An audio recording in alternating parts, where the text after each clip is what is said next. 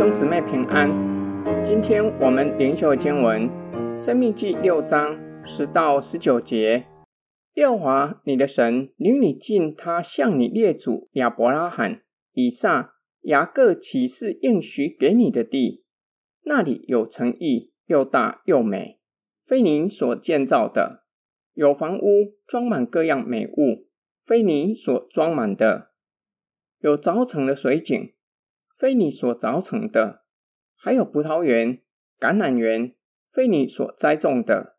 你吃了，而且饱足。那时你要谨慎，免得你忘记将你从埃及地为奴之家领出来的耶和华。你要敬畏耶和华你的神，侍奉他，指着他的名起誓，不可随从别神，就是你们视为国民的神。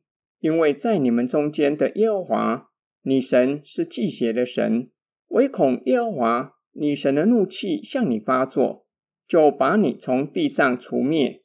你们不可试探耶和华你们的神，像你们在玛撒那样试探他。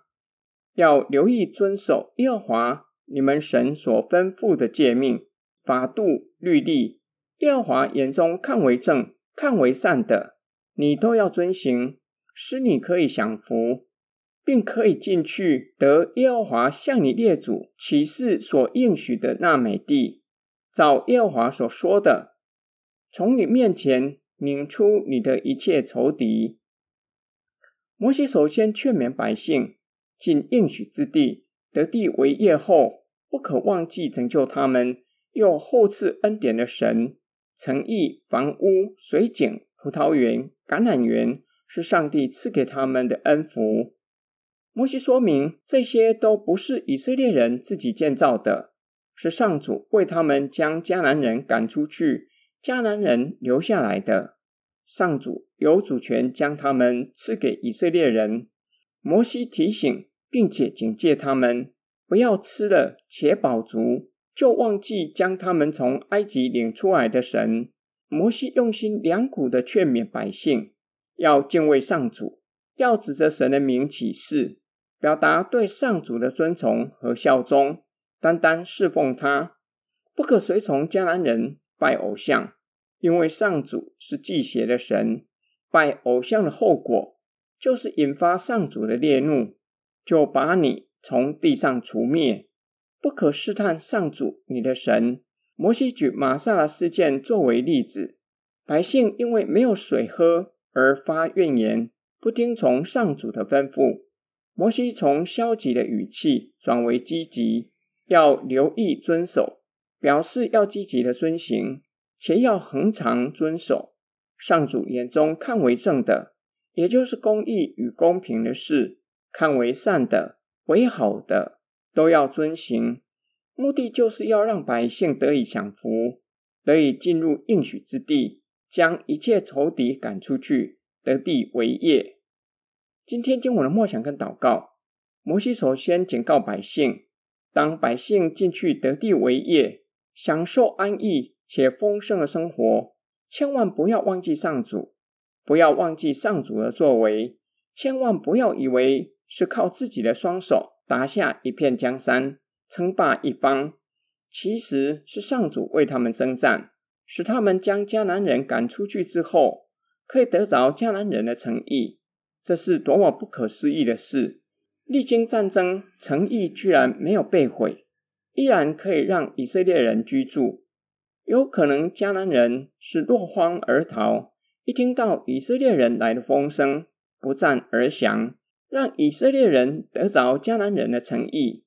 今天灵修的经文给我们怎样的启发？会不会认为我们今日的成就全都是靠自己的双手打拼出来的？我们遇到苦难，迫切的向上主祷告，上主垂听我们的呼求，帮助我们，使我们平安度过艰难的日子。我们时常纪念上帝的恩惠吗？路加福音记载一则的叙事，记载耶稣医治十个长大麻风，只有一个人回来归荣耀给上帝。那一位还是撒玛利亚人，那还不是耶稣行使神迹很久之后的事。假如过了几天、几个月、几年，那一位撒玛利亚人还会纪念主耶稣坐在他身上的事吗？假如我是十位长大麻风其中的一位，我是回来感谢耶稣的撒玛利亚人吗？才经历神迹，马上就忘记耶稣坐在他身上的事，日子久了，在安定的环境久了，岂不是更容易忘记上帝的作为？要如何帮助自己不忘记上主的作为？可以从建立一个观念开始做起，不要把每日生活中的事视为是理所当然。就像摩西所提醒的，水井不是你们凿成的。我们日常生活中喝的水、呼吸的空气、上班用得到的技能，这些都不是自然发生的，都是上帝赐给我们的礼物。我们若是建立这样的观念，或许可以帮助我们不会忘记上帝的作为，使我们常存感恩的心。我们一起来祷告，亲爱天父上帝，感谢你拯救我们，使我们做你的子民。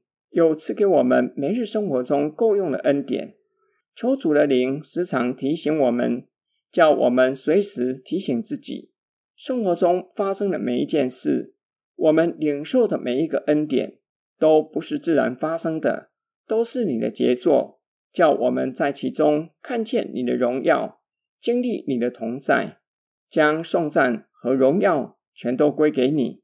我们奉主耶稣基督的圣名祷告，阿门。